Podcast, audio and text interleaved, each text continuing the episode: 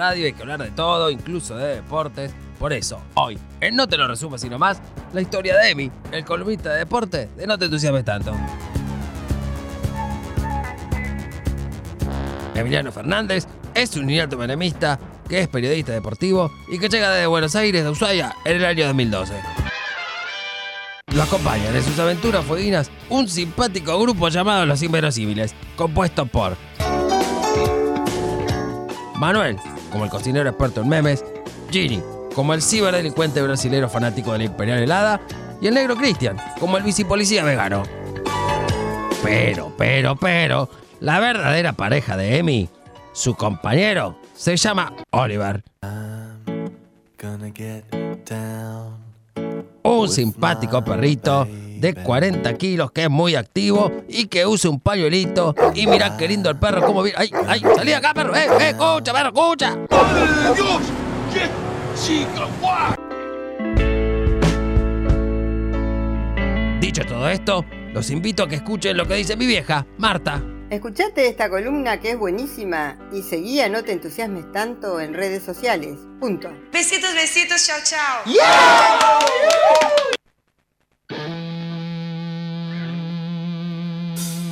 Hola a todos, yo soy el león. Rugió la bestia en medio de la avenida.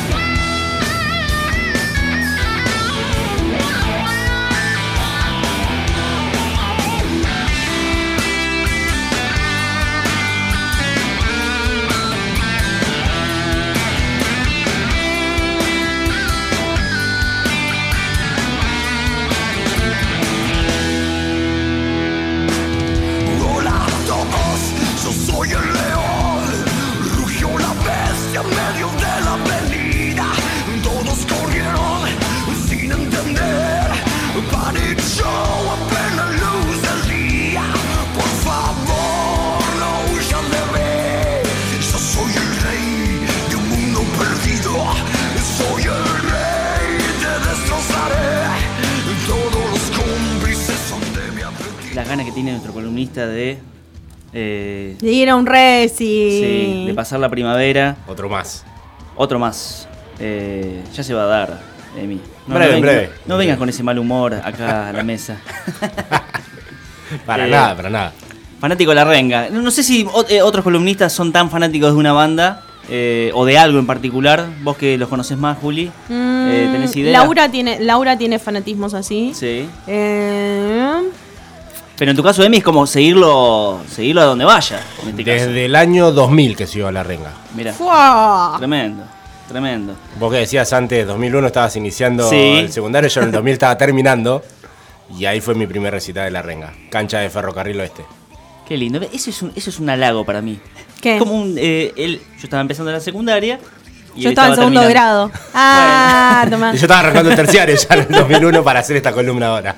Muy bien. Bueno, ¿cómo estás, Emi? Muy bien, muy bien, chicos, ¿Cómo te trata este lunes? Comienzo de semana.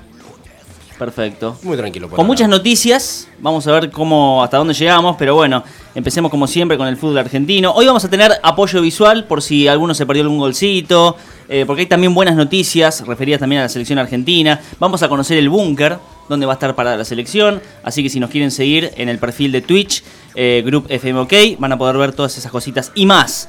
Así que arrancamos. Lo único que voy a decir con respecto a lo del búnker, Sí. en dos semanas, porque la semana que viene es feriado, Sí. ya vamos a estar en las dos cifras.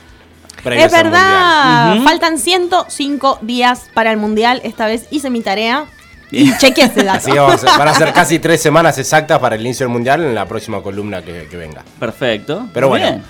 Arrancamos por Arrancamos, sí. lo local, digamos, el fútbol argentino. Eh, es muy bueno el meme de siempre del Chiquitapia, no lo entendería, disfrútalo. Hoy a la mañana, a las 11 de la mañana, estaban jugando Central Córdoba en Santiago del Estero frente a Defensa y Justicia. No lo 11 de la entiendo. mañana. No entiendo por qué. ¿Quién tuvo ganas de poner un partido de esa hora en Santiago del Estero? Pero bueno, parte de la fecha en la cual, digamos, eh, ganó River de visitante. Al fin, Ah, Independiente, el club de Juli. de pedo. Porque no digas. Como No, sí, sí, de pedo ganamos, ganamos, ganaron, ¿no? ganamos muy de pedo, muy en lo- con lo justo. Me gustó a- la declaración de Suárez después. 1 a 0 de que por qué no festejó el gol. Sí, porque exacto. reclamando al VAR, digamos, donde él dice que no tocó la pelota con la mano y que fue robado de lo que fue la victoria frente a Vélez, o lo que hubiese sido la victoria frente a Vélez por la Copa Libertadores. Bueno, privándolo de ese gol, Vélez pasó de ronda, jugó el partido de ida frente a Talleres la semana pasada con hechos lamentables, digamos, entre ataques de la hinchada local a gente neutral, gente que fue a ver, gente de lo que sea, pero digamos, no importa eh, que los hayan atacado las barras o distintos hinchas a los simpatizantes de talleres. Es lamentable y bueno, ahora esta semana se juega la revancha, en la cual digamos ya Talleres dijo que no va a aceptar a nadie, por más que tenía habilitado y tenía todos los ok para recibir hinchas de Vélez Arfield. Me gustó, no tanto por el reclamo, porque ya, ya es historia vieja, sino por el hecho de esta cuestión del VAR, de no poder ya festejar los goles o estar siempre ahí atento. Siempre la expectativa. ahí en mi caso no qué lo pasa. festejé, porque yo dije, "Mm, está muy cerca de la línea, lo van a, lo van a anular, seguro. Y pasa, pasa con eso, pasa con los penales, eh, lo atajas, no sabes si festejarlo, decís vamos bien, y de golpe te dice no, se adelantó media uña. Eh, y Pero cualquier circunstancia, digamos, hace que los goles ya no se griten. Sí, una, Qué feo. bueno, una pena, totalmente, sí. Así que vamos a tener que estar preparados para el mundial porque ya se pasó en el mundial pasado. Es como que igual en la FIFA se maneja mejor el VAR. Acá es como que todavía estamos un poco. Estamos en los con primeros con pasos. delay, digamos. Claro, Eh, Venimos sí. con un cierto delay. Pero bueno, el sorprendente líder de, esta, de este torneo es Atlético de Tucumán, que perdió el invicto. Por ahora sigue líder, sí. Este, sí, lo sigue muy de cerca Gimnasia, con 24 unidades. Unión tiene un partido menos, puede llegar a acercarse también al segundo puesto. Después aparece Racing, que empató el fin de semana. Y bueno, los que aprovecharon, digamos, para subir un poquito fueron River y Boca, que lograron sumar ambos equipos tres puntos. River ganando en el local, Gallardo otra vez que no habló, suspendió su conferencia de prensa. Ya nadie sabe por qué. No, yo tampoco sé por qué. Sí, porque ganaron Ya de nadie sabe. pedo. ¿Por qué va a decir, ay, sí, jugamos muy bien? la, la, la"? Ya No. nadie sabe, ya no no se podía quejar porque, digamos, por haberse quejado de esa jugada de penal, no penal con Borja. Quizás Eh, anticipa eso, que los periodistas le pregunten. No sé, o ya le- se hinchó le la piquen bola. un poquito, sí. Ya está podrido de, de explicar siempre lo mismo, así que, digamos, fue victoria para River.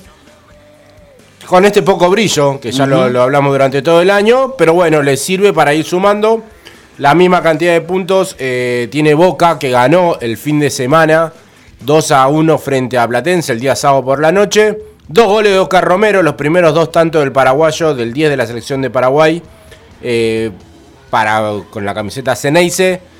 Nos vienen criticando mucho de Sí, hace rato, pero bueno, eh, es como que ahora lo reacomodaron en una posición más arriba y Barra lo puso bien de casi delantero, casi extremo.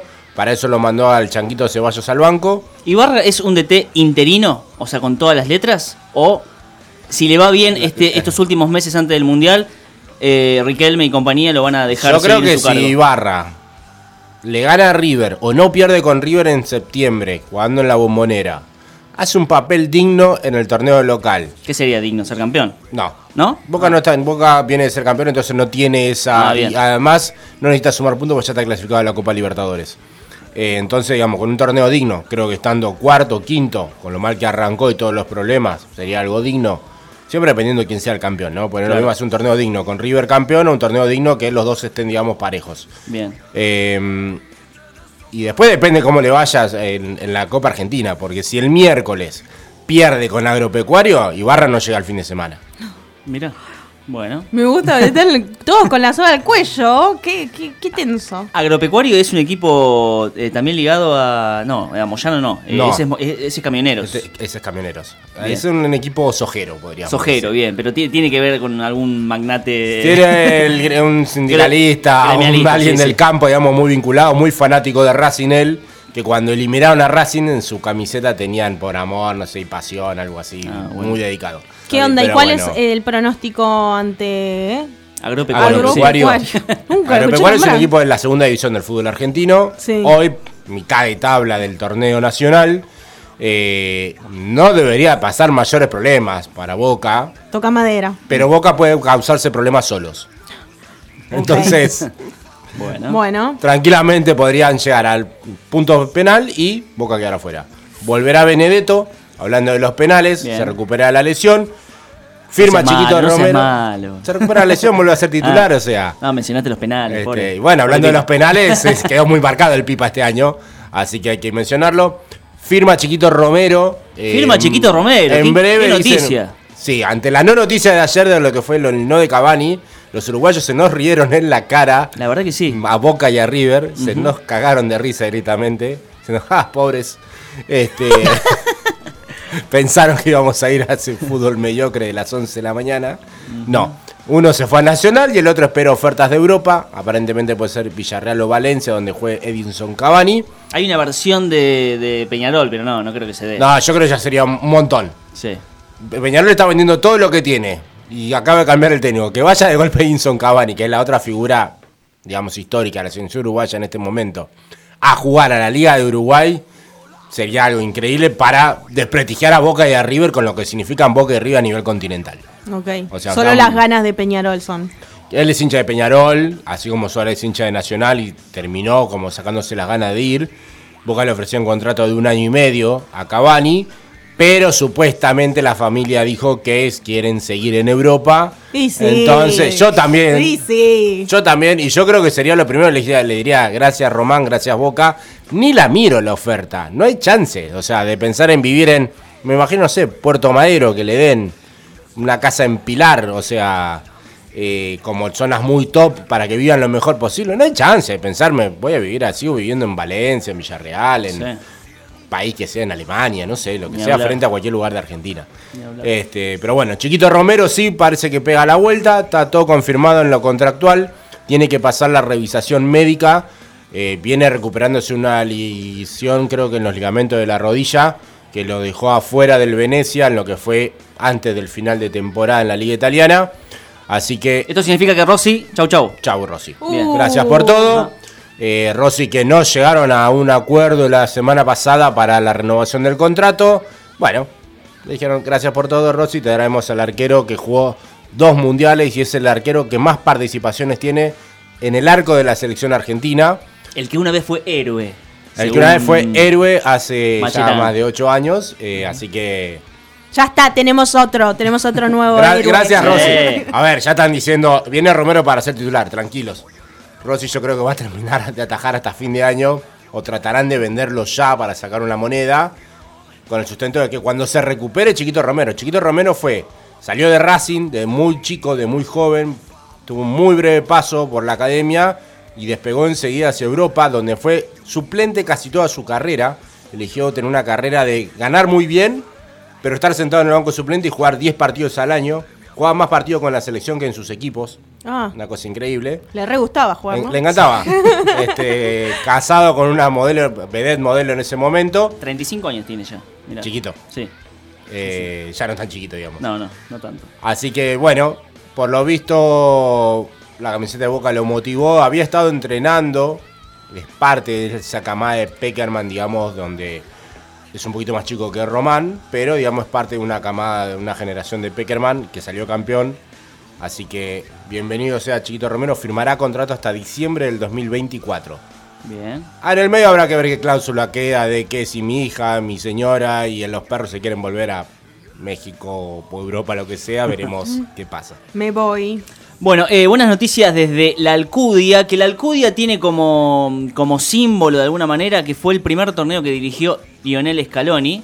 Un torneo que en realidad no quiso eh, San Paoli, previo a que, a que también lo, lo- lo rajen de la AFA, lo dirigió Scaloni, lo ganó Scaloni y hoy lo gana Javier Macherano con la Argentina.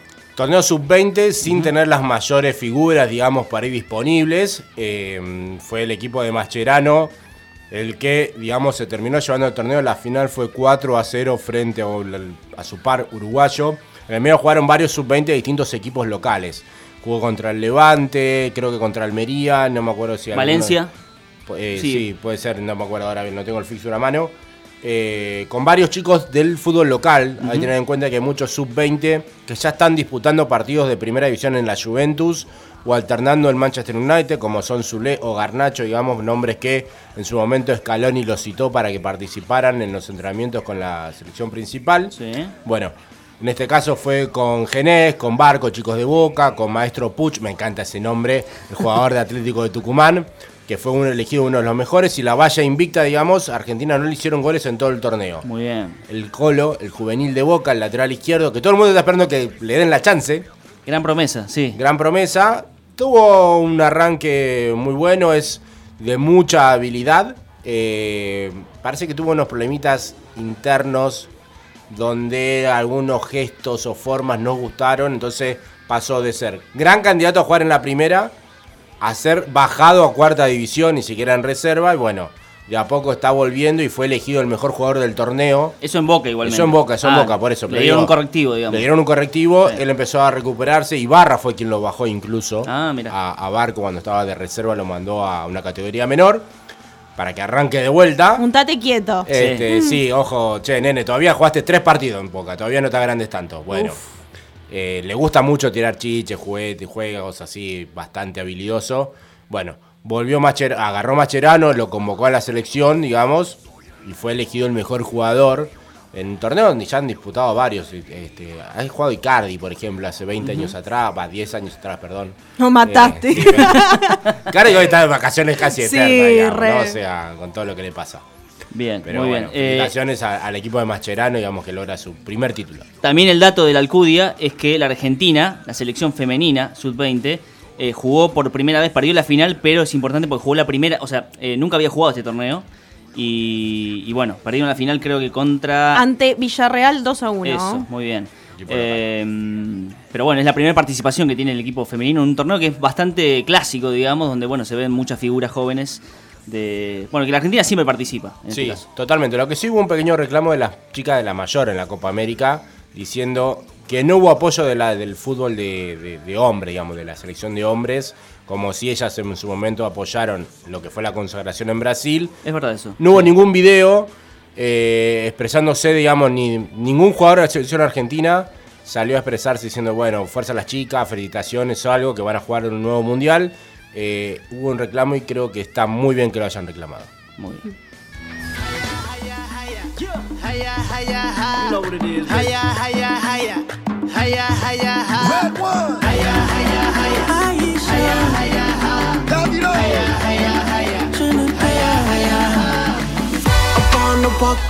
On every street.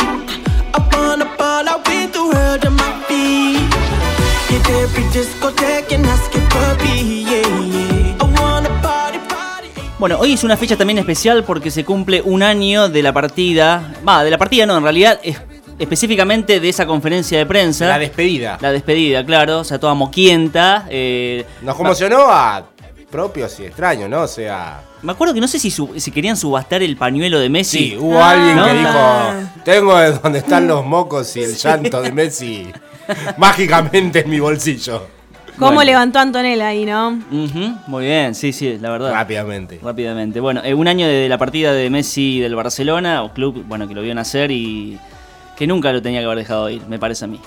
Se habla hoy en día que quizás en un año puedan volver, digamos, a juntarse los caminos. Eh, habrá que ver qué pasa en el medio. Mientras tanto, Messi inició su torneo local con el PSG el día viernes. El día. ¿Viernes o sábado? Ya me perdí con los días. Eh, El sábado. Sábado. Sí, sí. El sábado arrancó, digamos, lo que fue la primera fecha de la League One, con victoria 4 a 0.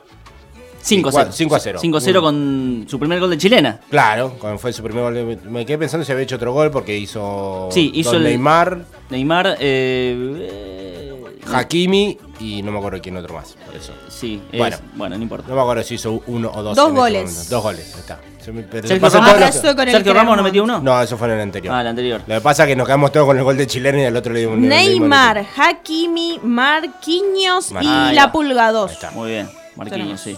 Eh, bueno, fue el primer gol de chilena para Messi, digamos, a sus 35 años. 35 36, ya estoy mareado también con su Es del 87, Messi, 35 años. Este. Siempre, obviamente, la comparación con Cristiano Ronaldo, ¿no? O sea, Cristiano que había hecho su gol de chilena hace como 3-4 años atrás, lo que fue en victoria frente a la Juventus. Bueno, Messi lo logró con el tiempo, siempre logrando o superándose en este nuevo rol, digamos, en un Paris Saint Germain, un poquito más sólido parece. Y bueno, lo festejó de esta manera, habrá que ver de un año si se vuelve a juntar con Barcelona. Lo importante es que Messi pudo hacer la pretemporada, porque todo este, Fundamental. todo este mambo del cambio de equipo le evitó hacer la pretemporada el año pasado. Que y bueno, lo notó. obviamente. Sí, Se lo notó. Se lo notó porque terminó la Copa América y tuvo todos los problemas con el Barcelona y después tuvo una temporada bastante frágil, incluso con varias lesiones en el medio. Es obviamente que Messi va a elegir qué jugar, cuánto jugar, qué sí, qué no, con vistas a, a Qatar. Entonces, la manija que tengo. Viéndolo a Messi así es como que. ya quiero que ilusiona, arranque. sí. Ya quiero que arranque. y La verdad es que también uno ve, digamos, cómo los distintos jugadores de la escaloneta se van posicionando. Eh, Palacio, digamos, hoy es titular en el Bayer Leverkusen. Alexis McAllister es titular en el Brighton, que el otro día le ganó en su visita al Manchester United. Con Lisandro Martínez siendo titular también, digamos, en un equipo que lo pagó casi 60 millones de euros. Eh, Di María, que está a punto, digamos, de debutar ya con la Juventus. Y así, distintos jugadores que son todos fundamentales en este momento. Toquemos madera que lleguen todos bárbaros, digamos. Y cómo es- se puede llegar a disparar, ¿no? Si, si no voy a decir nada. No, no, no, manda- hasta ahí, sí, suspensa. Sí, todo, sí, todo va lindo. Este, así que bueno, eso es lo que respecta a los jugadores, digamos que empiezan las ligas, empieza a haber fútbol europeo y casi todo, obviamente, el plantel. Debutó también Julián Álvarez, 15 minutos para él en la victoria 2 a 0 del Manchester City. Le va a costar a Álvarez. Le va a eh, costar jugar, sí. pero ya, ya creo que ya entrenar y tener minutos a ese nivel es mejor que quedarse jugando que lo manden a préstamo a otro país Claro. o a otro equipo menor. Así que creo que es algo positivo de que Julián Álvarez esté en consideración para Guardiola. Muy bien. Me parece excelente. Perfecto. Se empiezan a conocer los lugares, digamos, lo que es la universidad donde va a estar parando la selección argentina en Qatar, digamos, ¿no? O sea... Quiero tenemos lujos, quiero detalles, quiero, quiero. Quiero los pormenores. El predio, a ver si tengo acá, la Universidad de Qatar. Ok. Fácil. Universidad de Qatar. La De paso Universidad de con- Qatar es un Sí. lugar donde va a compartirse también con la selección española. Van a estar parando los dos en el mismo lado, no se van a ver la cara nunca. Mejor, mejor porque no me, Exacto. caen, no me caen bien los españoles. No, aparte nos tienen. Sí, sí, nos no. tienen de hijos. Sí. Tiene una torre de casi 90 habitaciones. La. AFA va a poner plata en este lugar porque, digamos, quieren ambientarlo a nivel Ezeiza. Ajá. Tiene- quieren que esté, digamos, todo muy argento. Me gusta. Entonces le van a poner plata encima, las refacciones las van a hacer, las van a... Se supone que todas esas habitaciones son también para. O sea, vienen de los estudiantes, ¿no? Que estudian ahí. No, van a, no va a haber estudiantes, los van a No. limpiar a todos. Chao, No, te iba a preguntar fuera, si, al si- mar. si- sí, bueno, te iba a preguntar si, si dan eh, periodismo en la Universidad de Qatar. algo, algo para ir. Eh, así que, digamos, van a, van a estar ahí los, los muchachos de Scaloni y todos incluidos. 90 habitaciones, es mejor que un hotel de lujo. Sí. va a ser. No, Claro. capaz ni comparten habitaciones, como el mundial pasado. Por lo habían general com- suelen compartir y Igual, les habitaciones gusta. libres. Sí, si tienen que estar compartiendo una del otro, claro. ¿Quién comparte la habitación con Messi? Porque ahora que no está algún agüero. Ah, Y hay que ver quién queda. ¿A quién eligirá? Ahí de, Paul, apuestas. de Paul primero ahí tocando la puerta. ¿eh? De Paul que siga subiendo fotito contigo. Ah, hay que ver qué pasa con Di María, Paredes, Ah, bueno, sí. compañero de, de- de Van a equipo. estar todos ahí peleándose. Yo Sí, quiero mal. con Messi. Esta lo he hecho yo. Mal, mal. O, o con Scaloni. Bueno, Scaloni, Quedan sí. los dos ahí solos. Hay que ver cuánto es la lista, digamos, final. Vale recordar que ya no son más 23, sino pueden llevar hasta 26. Claro. Así que va a quedar esta vez pares, digamos, Ujú. las habitaciones. Un complejo de, acá tengo el número, 25.000 metros cuadrados, digamos, tiene este lugar. Está, Espacio y aire no va a faltar. Sí. tiene 30 canchas deportivas. Esto es el total, ¿no? no solo lo que lo va a tocar Argentina. 30 canchas deportivas eh, entre lo que sea aire libre o techadas. Tiene un complejo acuático de dos piletas olímpicas. Wow. Bueno. Sala de musculación con sauna, jacuzzi y toda la Claro, última tecnología. Dos canchas de fútbol con iluminación artificial para poder hacer entrenamientos nocturnos. Ahí estamos viendo imágenes en Twitch. Eh, Hermoso lugar. Tiene un estadio de fútbol propio. Mira. ¿sí? Para Mirá. capacidad para 10.000 personas. Que se Esta está- universidad es privada, ¿no? Debe ser, sí. ¿no? Creo que todo es privado ya. ¿La una tiene lo mismo? Tiene un complejo por ahí dando vueltas. No, mirá lo que es la pileta. Eh, bueno, esto va a ser sede, digamos, de lo que es la Copa de Asia, este, este, este microestadio de 10.000 personas, ¿no? O sea, imagínense que el resto de los estadios los van a desarmar completamente. Y tiene además, eh, está a 20 minutos de lo que es el estadio principal donde va a jugar la selección argentina dos de sus tres partidos. Muy en el estadio eso. de Lusail. Eh, también se va a jugar la final ahí, digamos, como detalle de lo que... Ah, el primer partido es el. La selección argentina juega ahí dos de los tres partidos. Es el estadio más grande. Ah, Es el estadio que tiene capacidad para 80.000 personas. es el estadio de la final entonces. Sí. Mira vos, bien. Así que la Argentina va a debutar ahí. Contra Arabia Saudita y contra México va a, ser de- va a jugar en, ese- en ese lugar a 20 minutos.